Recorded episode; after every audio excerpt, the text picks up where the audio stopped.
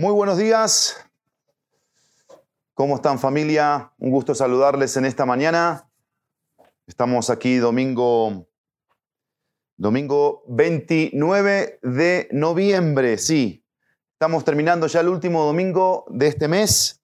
Estamos muy agradecidos, muy contentos por el cuidado de Dios sobre nuestras vidas, por sus bendiciones. Y estamos aquí animados para poder compartir la palabra con cada uno de ustedes, llevar la palabra a su pueblo. Hoy tenemos, como ven, cena del Señor y seguro, en paz, de que ya estás en tu casa preparado y listo, sin distracciones, sin cosas que te, te quiten de tu tiempo y de mi tiempo y de nuestro tiempo con el Señor, en comunión, para poder disfrutar de la comunión a través del pan, del jugo, que hoy lo vamos a hacer hasta el final. Vamos a compartir esto hasta el final. Así que yo quisiera hacer una oración y vamos a comenzar con el mensaje. De una vez te animo a que tengas tu Biblia. Hoy no vamos a poner los textos por escrito. Vamos a agarrar nuestras Biblias. Espero que las la tengan a ustedes ahí, con, ahí enfrente o al costadito. Y, y vamos a abrirla en Santiago capítulo 4. Vamos a buscar ahí en nuestras Biblias Santiago 4 para poder orar y ya iniciar con el mensaje de este domingo. Voy a permitirme orar, así que te animo a que cierres los ojos conmigo, a que inclines tu rostro y oremos juntos. Padre, gracias te damos por porque estás con nosotros, porque no nos dejas, no nos desamparas, no nos abandonas porque nos asistes con tu espíritu en todo momento, en todo lugar. Y queremos, Padre, reverenciarte en esta mañana a través de este tiempo con tu palabra. Aquí estás tú, aquí está tu palabra frente a nosotros y queremos estar conscientes de eso y poder sintonizar todo lo que tengamos que sintonizar a tu voz, a tu a esa voz que es única. Permítenos escucharte.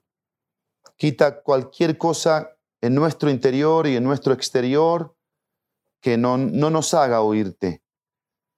Que nos aseguremos de escucharte, como cada día, como cada momento. Gracias por lo que hoy tienes para nosotros como tu pueblo, como tu iglesia. Y estoy muy feliz por eso, muy gozoso por eso. Así que yo pongo este tiempo en tus manos y a todos los que están de aquel lado, en casa, en diferentes lugares, que tu palabra nos haga distintos, diferentes, nos transforme. Gracias Dios. Me sujeto a ti y a lo que tú tengas para cada uno de nosotros. En el nombre de Jesús.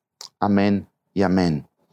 Bien, estamos en Santiago capítulo 4 Santiago 4, hoy tengo una división de este, de este pasaje, todo el capítulo, yo me voy a permitir leer todo el capítulo.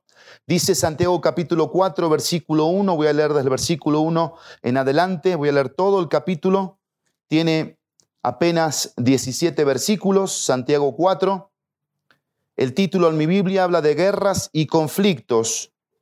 Yo voy a leer en la nueva Biblia de las Américas y dice así, ¿De dónde vienen las guerras y los conflictos entre ustedes? ¿No vienen de las pasiones que combaten en sus miembros? Ustedes codician y no tienen, por eso cometen homicidio. Son envidiosos y no pueden obtener, por eso combaten y hacen guerra. No tienen porque no piden. Piden y no reciben porque piden con malos propósitos para gastarlo en sus placeres oh almas adúlteras. ¿No saben ustedes que la amistad del mundo es enemistad hacia Dios? Por tanto, el que quiere ser amigo del mundo se constituye enemigo de Dios. ¿O piensan que la escritura dice en vano, Dios celosamente anhela el espíritu que ha hecho morar en nosotros? Pero Él da mayor gracia.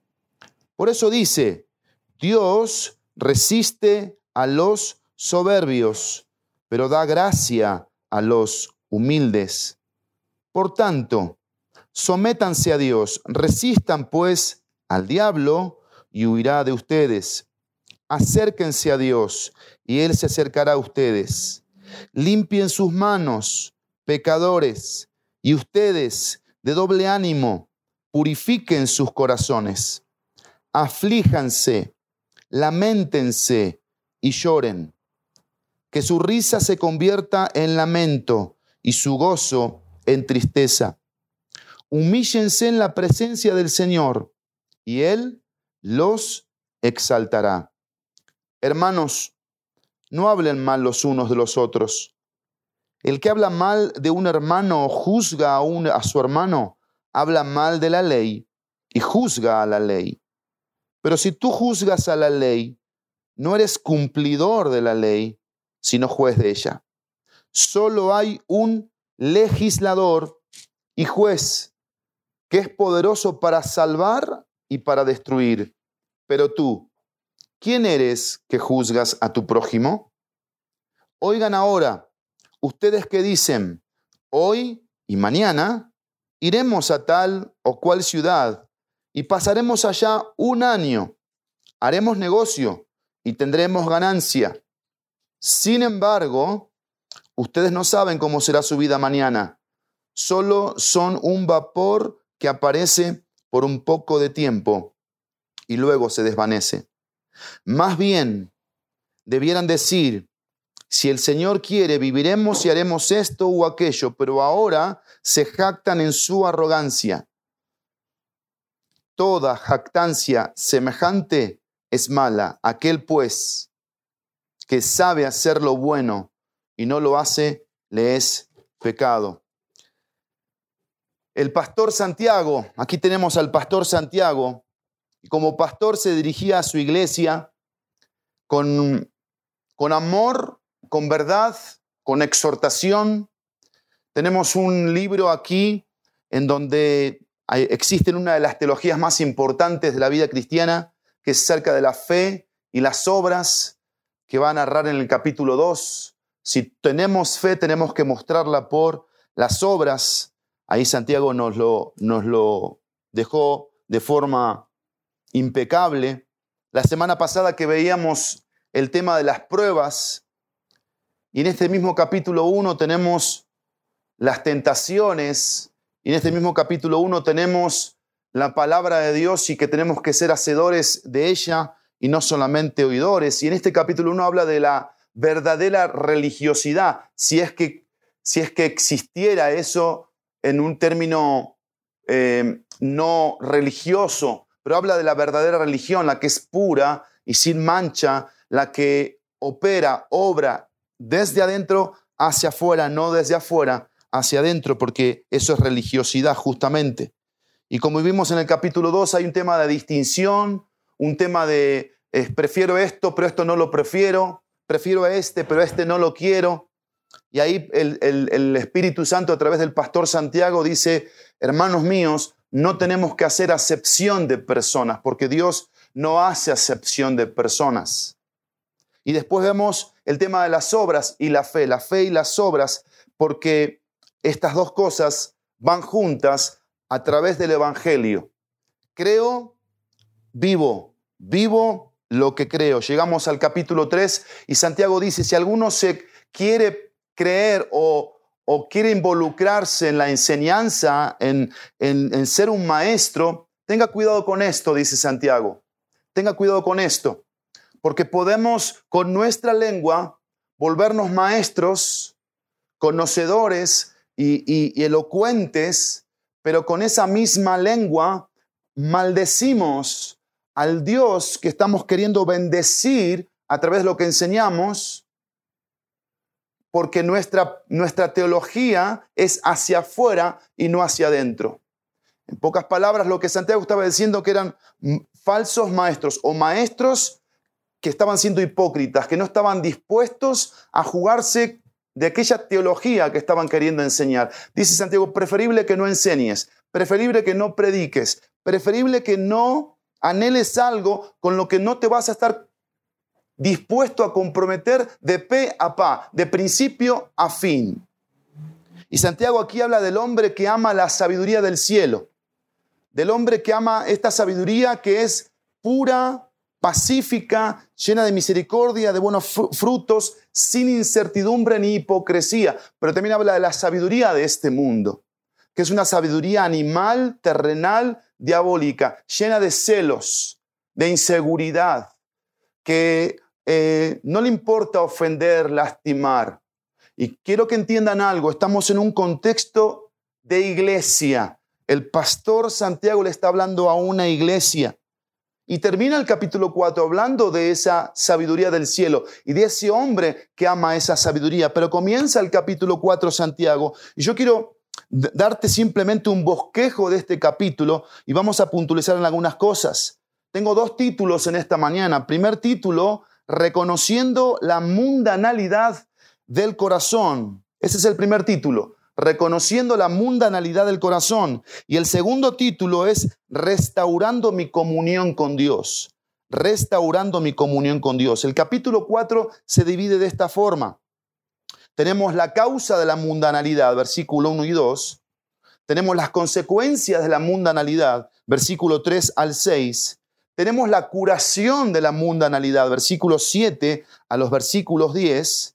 Y tenemos las características de la mundanalidad, que son de los versículos 11 a los versículos 17. Vamos a meternos a nuestro texto. Vamos a la palabra de Dios a escuchar lo que Dios tenga para nosotros hoy, ahora.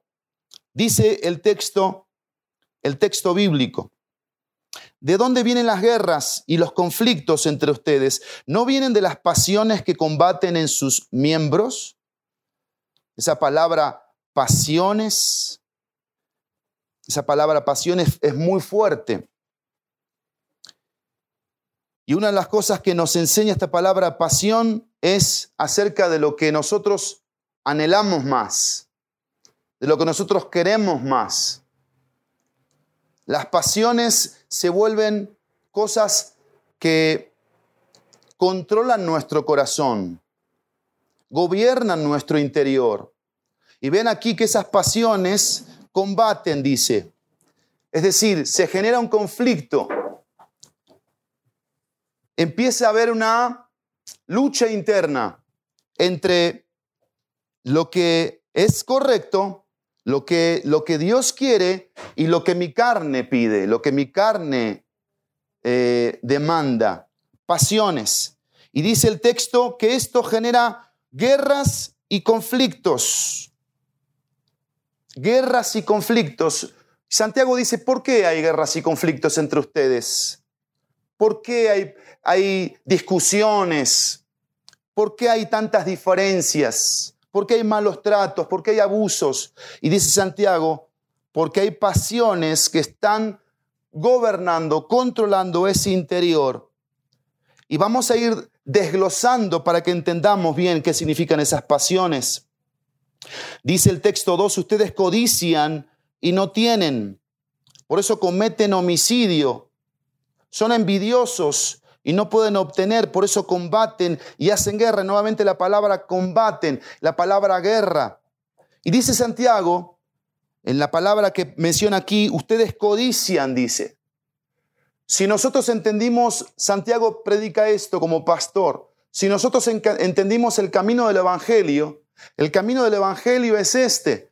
Voy en pos de Cristo en pos de la cruz, despojándome de todo lo que este mundo quiere que yo adquiera, de todo lo que este mundo quiere que yo ame, de todo lo que este mundo quiere que yo abrace. Entonces el camino del Evangelio, cuando yo entiendo esto, se vuelve ligero. Pero hemos entendido al revés o hemos, hemos creído lo que nos conviene, porque vamos caminando en pos de Cristo y en pos del Evangelio, amando lo material, amando eh, amándonos a nosotros mismos. Y aquí la palabra que usa Santiago es hedonismo. Somos hedonistas, somos adoradores de nosotros. Y así nos volvemos adoradores de todo lo que nos rodea. Adoramos la comida, adoramos el dinero, adoramos el trabajo, adoramos a nuestras esposas y nuestros hijos. Adoramos aún la parte ministerial, el púlpito, pero todo eso genera conflicto, genera guerra. Y hay, hay una lucha interna en, en, en reconocer, en aceptar. Miren, una frase que me impactó esta semana. La mundanalidad, la mundanalidad es una lealtad dividida, una lealtad dividida. Y tú tienes que ir percibiendo las preguntas que hace Santiago. Si me acompañaste bien en la lectura, viste varias preguntas. Santiago aquí en el versículo 1 menciona dos preguntas. ¿De dónde vienen? Y dice después, no vienen de las pasiones. Y después dice, codician. Es decir, la codicia, dice Santiago, la codicia en los que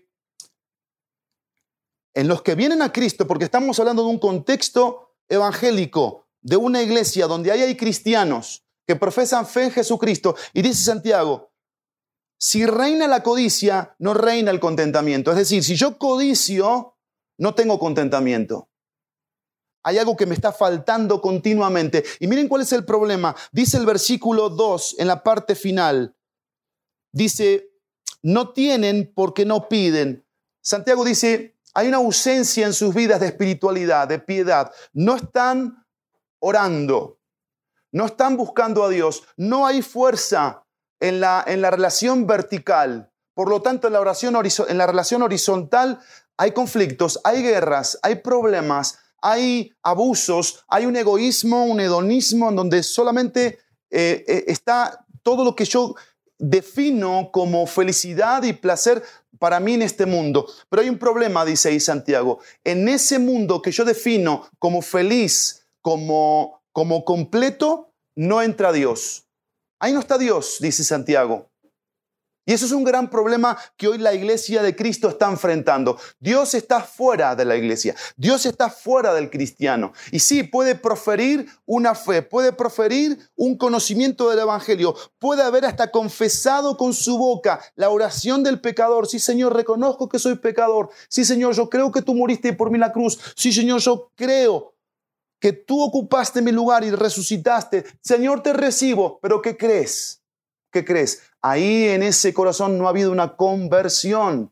Ese corazón sigue codiciando el Egipto, sigue codiciando y confiando más en las definiciones y filosofías del mundo y no en lo que la palabra de Dios dice. No abraza como debe abrazar a Cristo, el Evangelio, la palabra de Dios. Pero después dice el versículo 3, Piden y no reciben porque piden con malos propósitos para gastarlo en sus placeres. Es decir, si oramos, pero oramos para las cosas que nosotros creemos que necesitamos. Y Dios nos dice, por ahí no va. Dios nos dice, yo te voy a proveer todo lo que tú necesitas, pero no todo lo que tú quieras no todo lo que tú quieras. Y qué bien que le hace a un creyente humilde, a un creyente humilde, confiar en esta verdad, que Dios no nos da todo lo que queremos, sino lo que necesitamos. Cuando aprendemos a orar, porque cuando aprendemos a orar entendemos que no necesitamos nada. Cuando aprendemos a orar entendemos que lo que merecíamos fue saldado en la cruz. Cuando aprendemos a orar entendemos que no podemos vivir sin la presencia de Dios continuamente en nosotros. Y nuestras actitudes van cambiando a través de esa hermosa piedad ejercida por la oración, por la correcta oración que llega a los cielos, que Dios la escucha y manda todos los recursos que esa, esa alma, ese corazón necesita. Dice el versículo 4, oh almas adúlteras. Si hasta aquí decíamos, qué bárbaro usted, Pastor Santiago, cómo le hablaba a su iglesia. Llegamos al versículo 4, no le baja el tono. No le baja el tono. Si bien en el versículo 1 del capítulo 3 les dijo, hermanos míos, Después les dijo en el capítulo 2, versículo 1, hermanos míos. En otro momento les dijo, amados míos. Ahorita no tengo aquí la referencia. En el versículo 16 del capítulo 1, amados hermanos míos. Acá les dice, oh almas adúlteras. A estos mismos, ¿eh? A estos mismos. Que les decía, amados hermanos míos, y dice, dice Santiago, no se engañen. Santiago lo, lo menciona, no, no erréis, dice la Reina Valera 60, no nos engañemos. Hay algo que está mezclado. Pensamos nosotros que podemos mezclar. Y dice Santiago 4, oh almas adúlteras. Y acaba de empezar a hablar de esa mezcla. Dice, ¿no saben ustedes otra pregunta? ¿No saben, apela al, al saber, que la amistad del mundo es enemistad hacia Dios? Por tanto, el que quiera ser amigo del mundo se constituye enemigo de Dios. Y Santiago está aquí hablando de dónde está puesta nuestra confianza. ¿En quién verdaderamente confiamos? ¿Y cómo se nota la confianza de un hijo de Dios? Por sus decisiones. ¿Cómo se refleja si un hijo de Dios confía en Dios? En lo que decide, en las cosas que va decidiendo en su día a día en las cosas que va poniendo como trascendentes, como importantes, como de valor, como de peso, en aquellas cosas que le pueden si no las hace. Esta semana el Señor me hacía pensar en esto, porque es una lucha que está habiendo hoy en la, en la iglesia de Cristo por lo que hemos vivido desde el mes de marzo en adelante. Y es la problemática que se ha convertido en una ausencia en relación a los unos a los otros, los unos a los otros. Es un problema hoy, porque Satanás, o a veces no es Satanás, yo, mi carne, mi propio concepto y criterio, digo, yo no necesito de los hermanos, yo no necesito del cuerpo de Cristo, yo no necesito de la iglesia.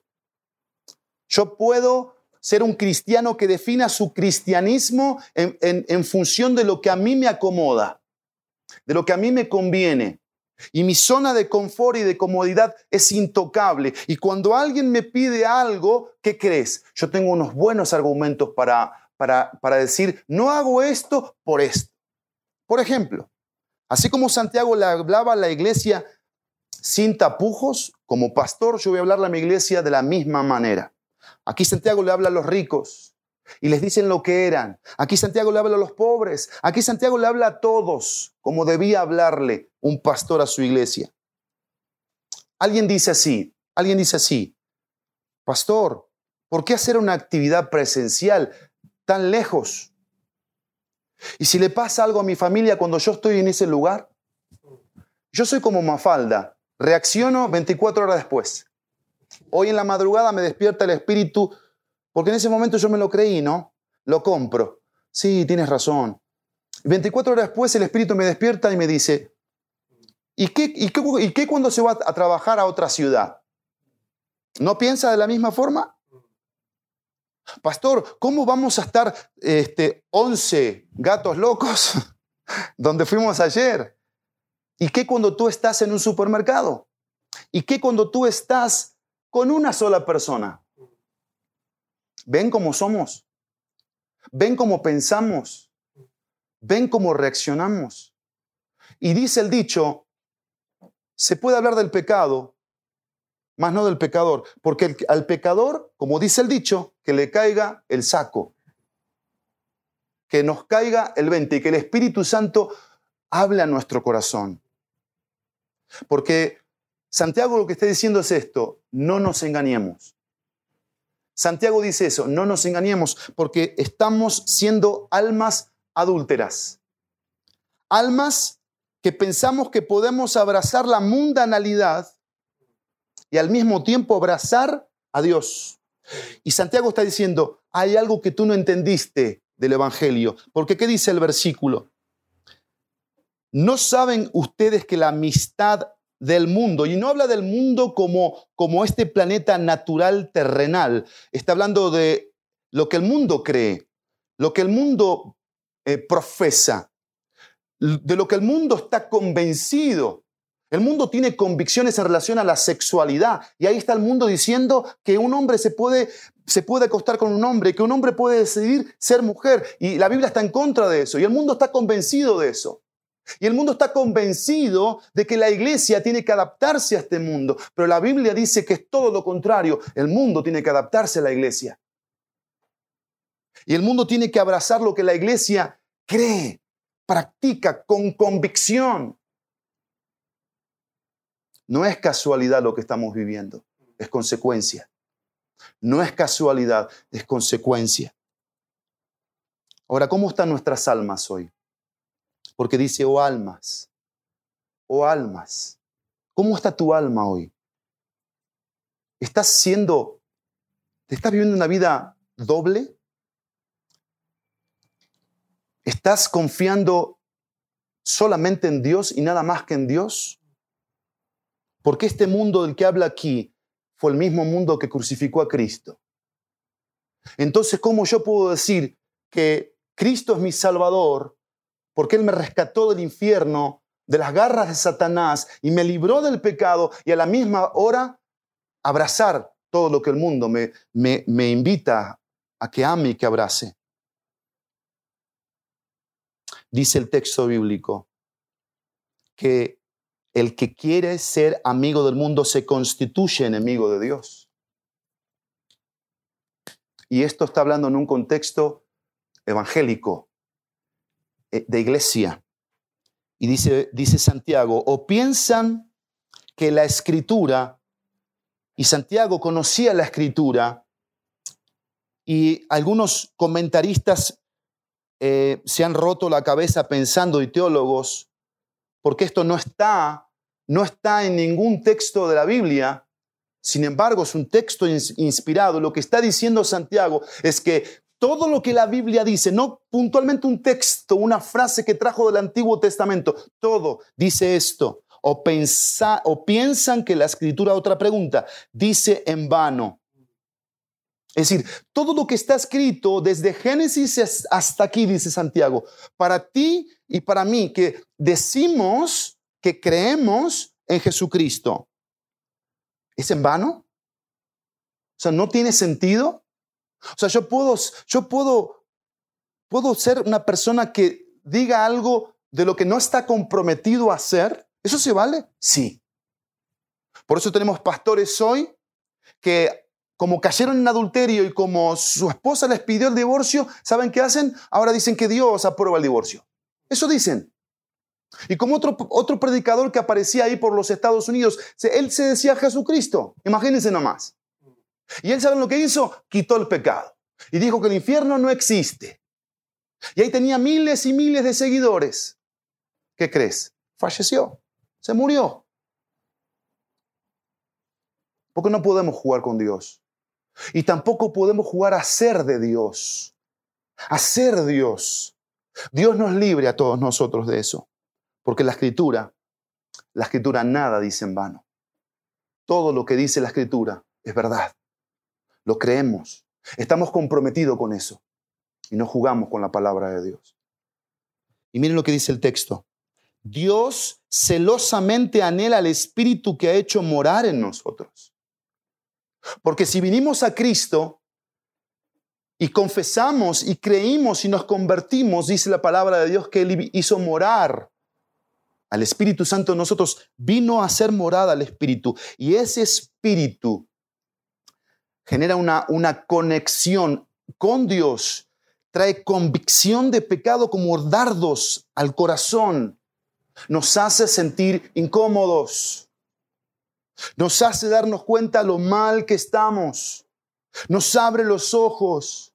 Nos hace ver que nadie es culpable, que el único soy yo, el responsable de todo lo que pasa, de lo que sucede, porque miento, porque engaño, porque odio, porque no soy generoso, porque no camino comprometido con Dios y porque juego, juego a la de cristianito, a la de creyente. Y dice aquí que ese espíritu nos cela, nos anhela. ¿Pero por qué nos cela? Porque nos está llamando a una comunión.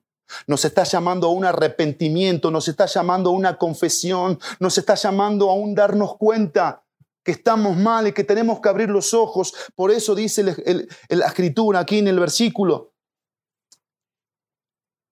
que este espíritu que ha hecho morar en nosotros nos anhela. Versículo 6. Pero Él da mayor gracia.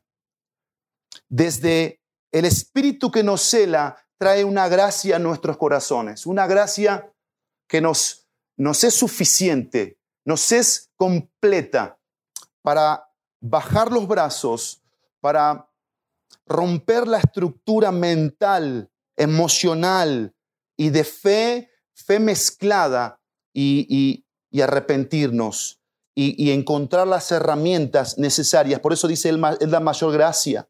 Pero hay un problema, mis queridos que ha existido desde Génesis capítulo 3 y dice el texto, Él da mayor gracia, punto. Por esto dice, Dios resiste a los soberbios y da gracia a los humildes. ¿Estás conmigo ahí?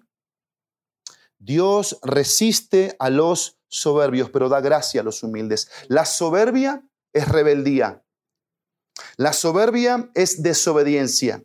La soberbia es orgullo. La soberbia es autosuficiencia. La soberbia es independencia.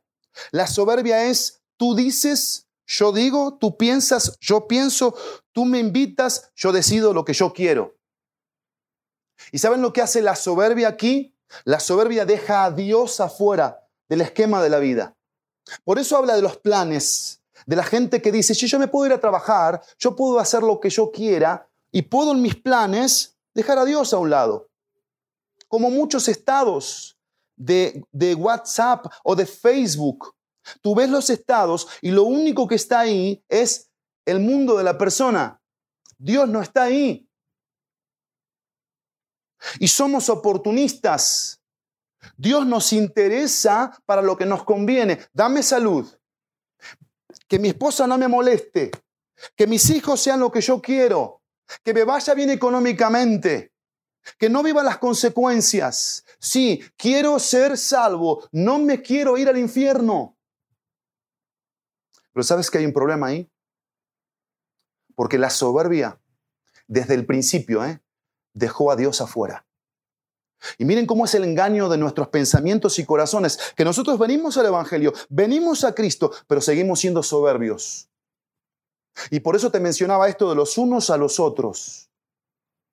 Porque podemos con la mano en la cintura, con la mano en la cintura, decirle a Dios que no. Y inventar pretextos, porque qué buenos que somos para esos. Para inventar pretextos.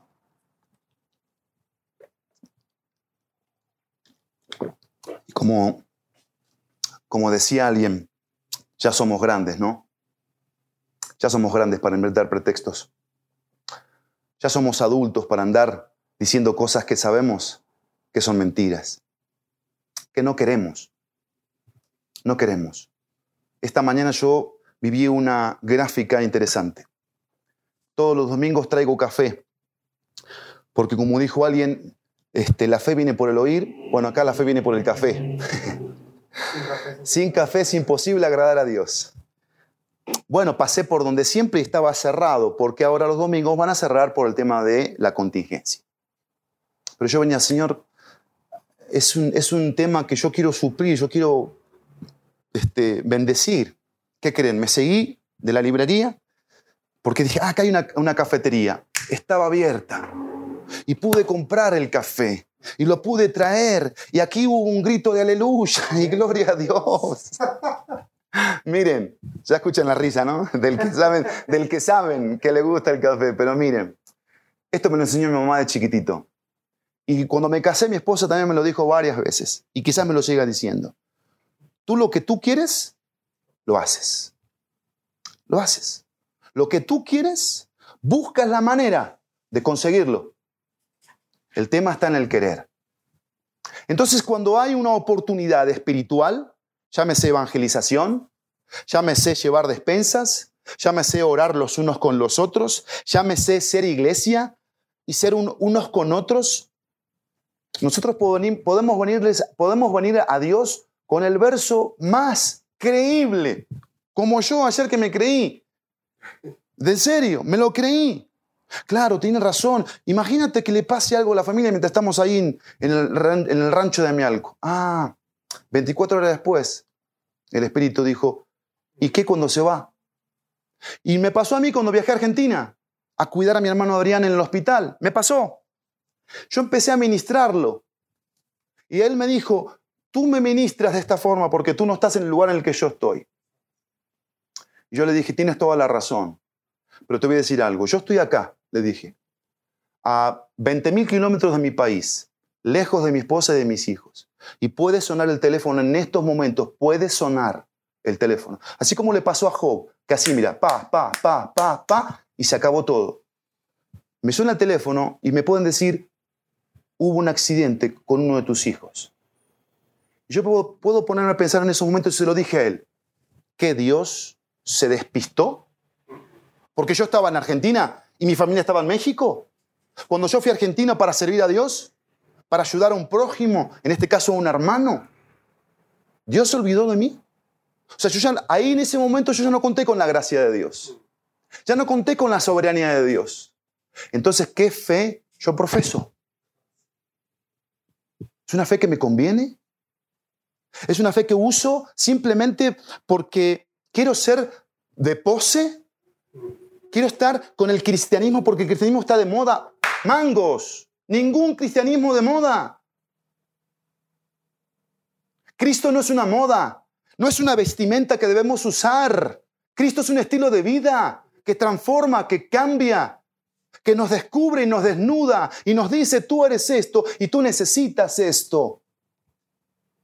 Dejemos de tomarnos las aspirinas cuando tenemos un cáncer más grande que este, esta ciudad y este país y este mundo. Porque necesitamos gracia para esto. Y Santiago dice, Dios resiste a los soberbios, pero da gracia a los humildes. Y yo le dije eso a mi hermano.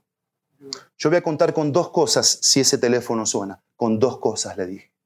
Número uno, voy a contar con la gracia de Dios. Porque yo sé que cuento con la gracia de Dios. Y hasta este momento he contado y seguiré contando con la gracia de Dios. Pero en segundo lugar, en segundo lugar, yo cuento con la soberanía de Dios que trae paz a mi alma. Pase lo que pase. Suceda lo que suceda. Y por eso Santiago dice en el versículo 7, por tanto, sométanse a Dios, resistan pues al diablo. Y cuando dice resistan al diablo está hablando de una resistencia a la soberbia. No tanto al diablo como tal, porque el diablo está ocupado en otras cosas. Claro, el diablo manda a los demonios que generan influencia, pero es nuestra soberbia la que tenemos que resistir y tenemos que decir, ya basta, basta de, ser yo de pensar lo que yo quiero, lo que yo me imagino, y yo voy, voy haciendo un mundo cristiano, una, una vida cristiana, donde hay ciertos textos, pero no, no está toda la Biblia. Dice, resistan al diablo, pero la resistencia al diablo, a la soberbia, aquí no está primero, está segundo. El texto dice, sométanse a Dios. Y aquí hay un tema interesantísimo. Por eso ya vimos todo lo que tiene que ver con eh, reconocer la mundanalidad del corazón. Ahora restaurar mi comunión, porque todo esto que está hablando aquí habla de eso, de restaurar mi comunión. Y dice una frase que me impactó esta semana. De la, de la humildad brota la sumisión. De la sumisión, el arrepentimiento sincero del arrepentimiento sincero, la total dedicación a Dios. Es decir, esas mezclas que habían en mi corazón se acabaron. Yo me defino por Dios, por Jesucristo, por lo que la Biblia dice. Y dejo de andar diciendo cosas que realmente no estoy dispuesto a vivir y a estar comprometido. Yo prefiero eso, ¿eh? Prefiero que vengas y me digas, ¿sabes qué? Hasta aquí he sido un hipócrita voy a irme al mundo, voy a irme a pecar, voy a perderme, pero ya no quiero ser un hipócrita. O, ¿sabes qué? Yo me arrepiento. Yo le quiero pedir perdón a Dios. Y por eso Santiago dice, sométanse. Porque la idea de someternos aquí a Dios, la idea de someternos aquí a Dios es la siguiente, listos para escuchar, listos para obedecer, tiernos y contritos, y se va, se va generando ese clímax interno. Después dice, resistan al diablo, porque es resistir a este espíritu de soberbia, que la soberbia hace algo, escúchalo bien, la soberbia me aleja de Dios. Y de todo lo que Dios promueve, profesa para aquel que dice que cree en Él y que se juega por Él. Y dice el texto, miren lo que dice el versículo 8. El 7 termina diciendo, y de ustedes. Es decir, esa opresión o esa influencia que antes me dominaba, ¿sabes qué? Se fue. Te lo aseguro que se va. Pero si te sometes, si aprendes a someterte. Y dice el versículo 8, acérquense a Dios. Y Él se acercará a ustedes. Limpien sus manos, pecadores, y ustedes de doble ánimo purifiquen sus corazones, aflíjanse y lamentense y lloren. Que su risa se convierta en lamento y su gozo en tristeza. Humíllense en la presencia del Señor y Él los exaltará. Santiago está diciendo esto. ¿Te duele el pecado? ¿Qué causa el pecado en ti? ¿Saben lo que pasaba aquí en el contexto? Lo que estaba diciendo Santiago. Escuchamos un sermón que nos, nos dio con todo y después cerramos la Biblia y empezamos a ser frívolos. Empezamos a pensar frivolidades. Y empezamos a platicar de cosas que no tienen nada que ver con lo que Dios nos dijo. Pero ¿saben qué pasa ahí? ¿Qué es lo peor de todo eso? Que no hacemos nada. Y por eso el cristianismo sigue siendo un círculo vicioso de conveniencia, más no de cambio, no de arrepentimiento. Y aquí Santiago está diciendo esto. Santiago está trayendo dos textos del Antiguo Testamento. Zacarías 1.3 que dice, así dice el Señor de los ejércitos, vuélvanse a mí delante del Señor de los ejércitos y yo me volveré a ustedes, dice el Señor de los ejércitos. Malaquías 3.7, desde los días de sus padres se han apartado de mis estatutos y no los han guardado. Vuelvan a mí y yo me volveré a ustedes, dice el Señor de los ejércitos. Pero dicen, ¿cómo hemos de volver? Hay una sola forma de volver a Dios y es en arrepentimiento. Es en reconocimiento. Es en aceptar. Miren, estas son palabras dirigidas a creyentes que se han alejado de Dios y que han perdido o disminuido su comunión con Él, porque a eso es lo que nos está llamando estos textos del versículo 7 hasta el versículo 10. Son puros verbos imperativos. Y hacen algo estos verbos imperativos, hacen algo. ¿Saben lo que hacen? Nos indican la necesidad de romper decisiva y urgentemente con la vida anterior. Estos 10 verbos que están aquí en Santiago 4, 7 al 10, hacen eso. Generan una urgencia de necesidad. ¿De qué? De romper con lo que yo estaba haciendo antes. Y por eso menciona esto, sométanse a Dios. Debo someterme a Dios, debo resistir al diablo o a la soberbia, debo acercarme a Dios. Y Él se va a acercar a mí como una promesa que se cumple. Ahora, para volvernos a Dios es necesario que previamente Dios se haya vuelto al hombre con su gracia y la convicción de pecado que se requiere para percatarse del estado de condenación y anhelar la salvación. Yo me pregunto, ¿Dios se está acercando a ti en esta mañana? ¿Tú estás sintiendo la voz del Señor en tu corazón?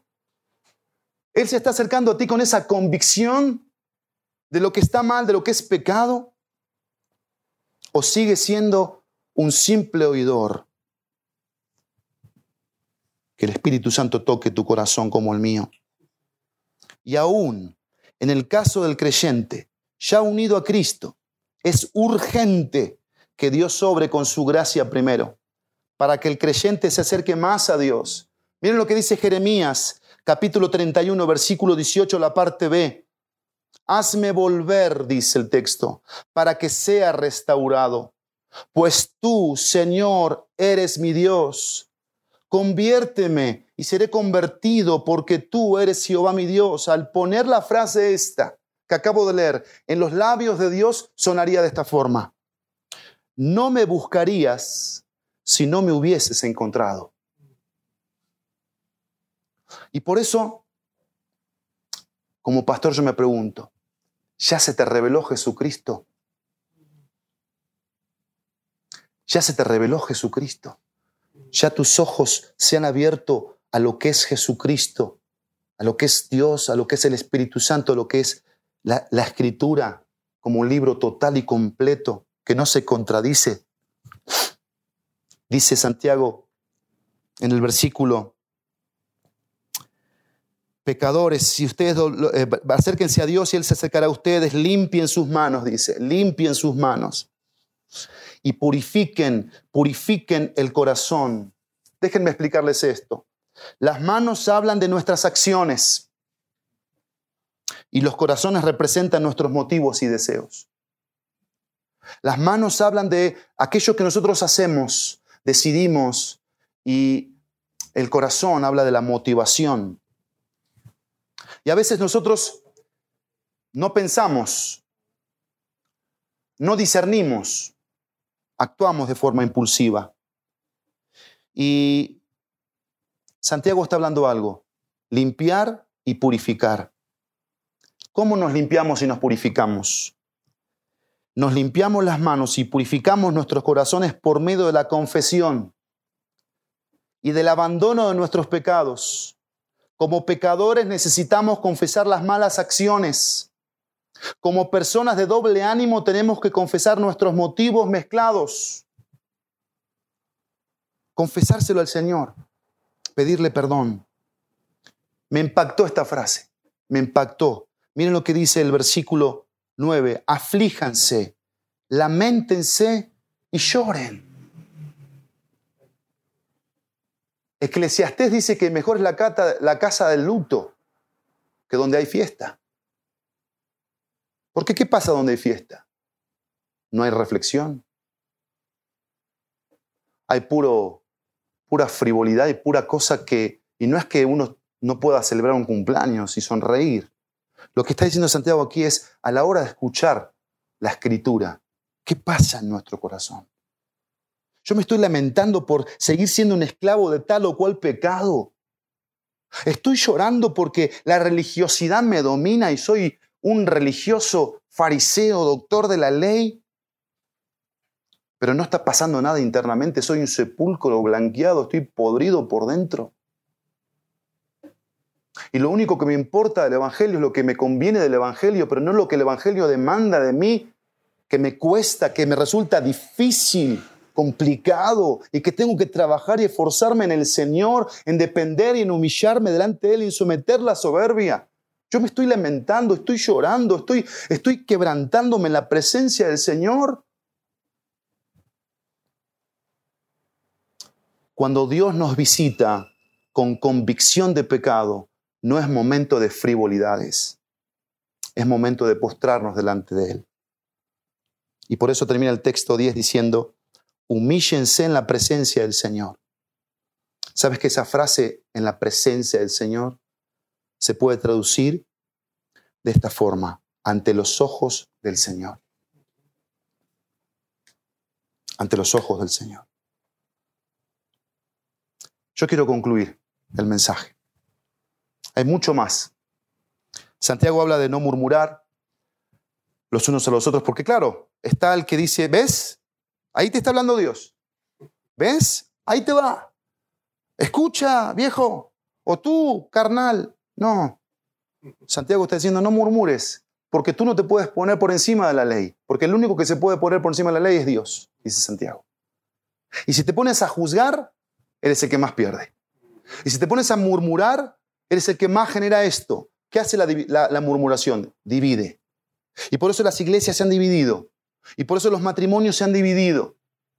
Porque hay pecado de murmuración, de queja, de juzgar, de ver a los demás, pero no vernos a nosotros mismos. Y ya Santiago nos dijo que la palabra es un espejo que nos hace vernos a nosotros, nos hace vernos a nosotros si estamos siendo egoístas, orgullosos, materialistas, codiciosos, y somos los peleoneros de siempre, de siempre y no somos los pacificadores, los amigables, los amorosos, los generosos, los serviciales.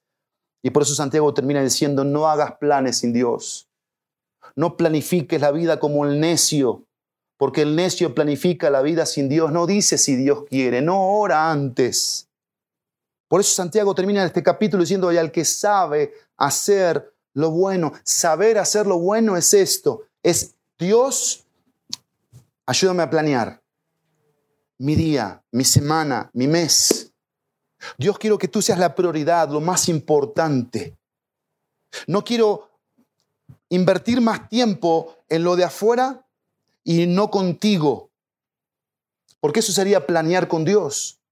¿Cuánto tiempo le doy a Dios de calidad?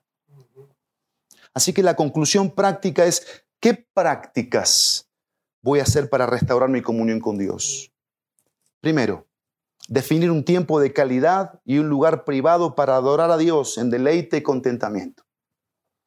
¿Tienes un lugar? ¿Es un lugar especial? ¿Es privado? ¿Estás adorando a Dios en ese momento? ¿Te estás deleitando en Él? Él está haciendo lo que te completa.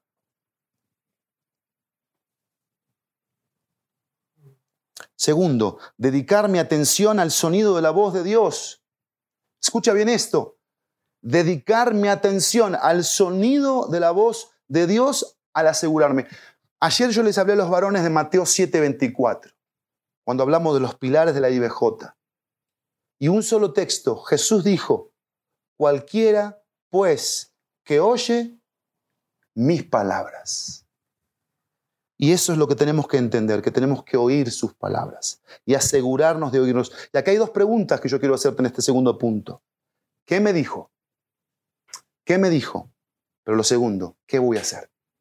¿Qué voy a hacer?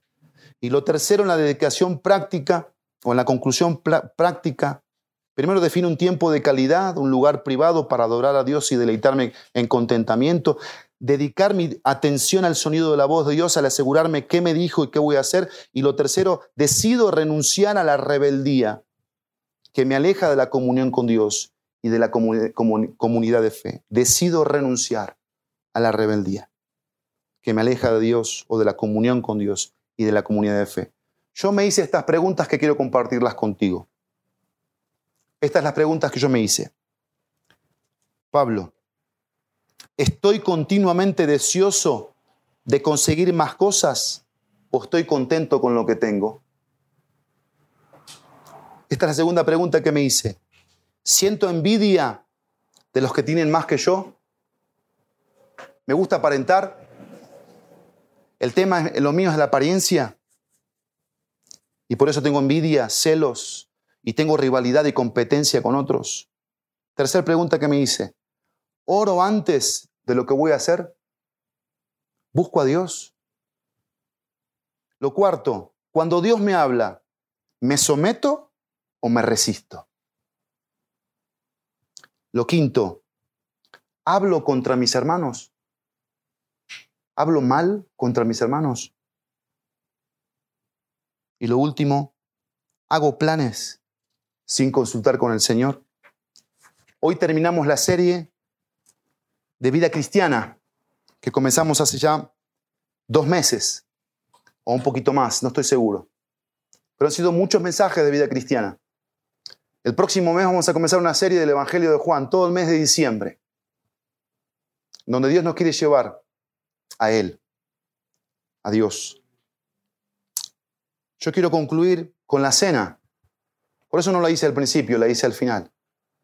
Porque somos llamados a restaurar nuestra comunión con Él. Si la mundanalidad está en el corazón, si esa mezcla de amistad con el mundo y con Dios está en el corazón, si hay soberbia, si hay esa, esa, esa manera de pensar doble, tenemos que confesar. Tenemos que pedirle perdón a Dios para participar de los símbolos. Y no participar como una vez más.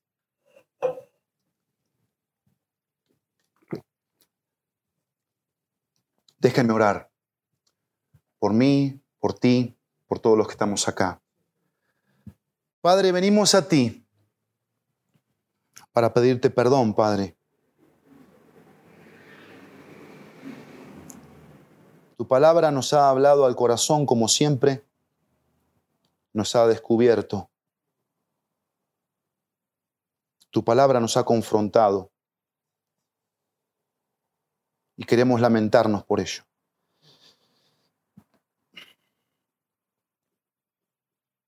Que tu Espíritu Santo produzca esa aflicción que tu Espíritu Santo produzca ese lloro, ese quebranto. Que tu Espíritu Santo produzca el arrepentimiento para que vengamos a ti, porque queremos acercarnos a ti, Dios. Necesitamos que te acerques a nosotros. Gracias por la gracia que contenta nuestra alma. Y perdónanos por la soberbia que siempre nos deja vacíos. Perdona la idolatría de nuestro corazón.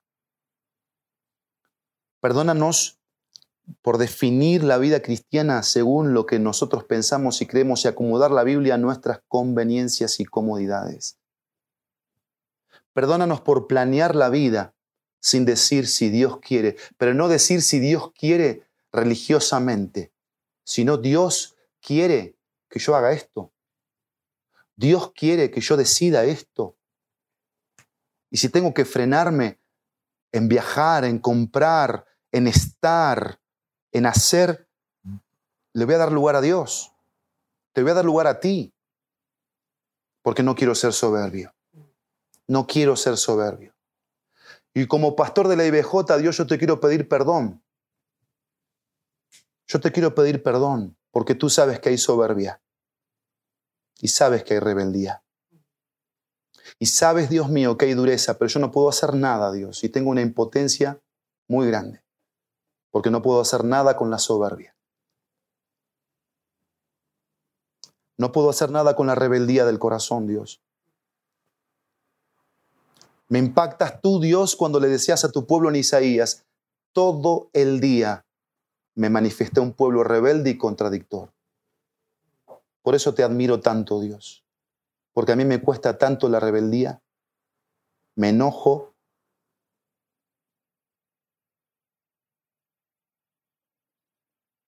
Y por eso te pido perdón, porque termino pecando contra ti. Pero gracias por venir en esta mañana a ministrarnos y queremos tomarnos un tiempo para orar ahí en casa. Y para pensar antes de participar del pan y del jugo, que no quiero ser frío, no quiero ser tibio a la hora de participar. Así que Dios produce convicción de pecado en cada corazón si en casa necesitas arrodillarte, arrodillate. Te lo pido. Si tenés que postrarte en el piso y decirle, Señor, perdóname, decile, Señor, perdóname. El Señor te va a perdonar. El Señor va a venir con su gracia, su liberación, su limpieza. Pero no sigas más así. No sigas más así. No lo, no lo resistas a Dios. Recibilo. Aceptalo. Gracias Dios. Gracias.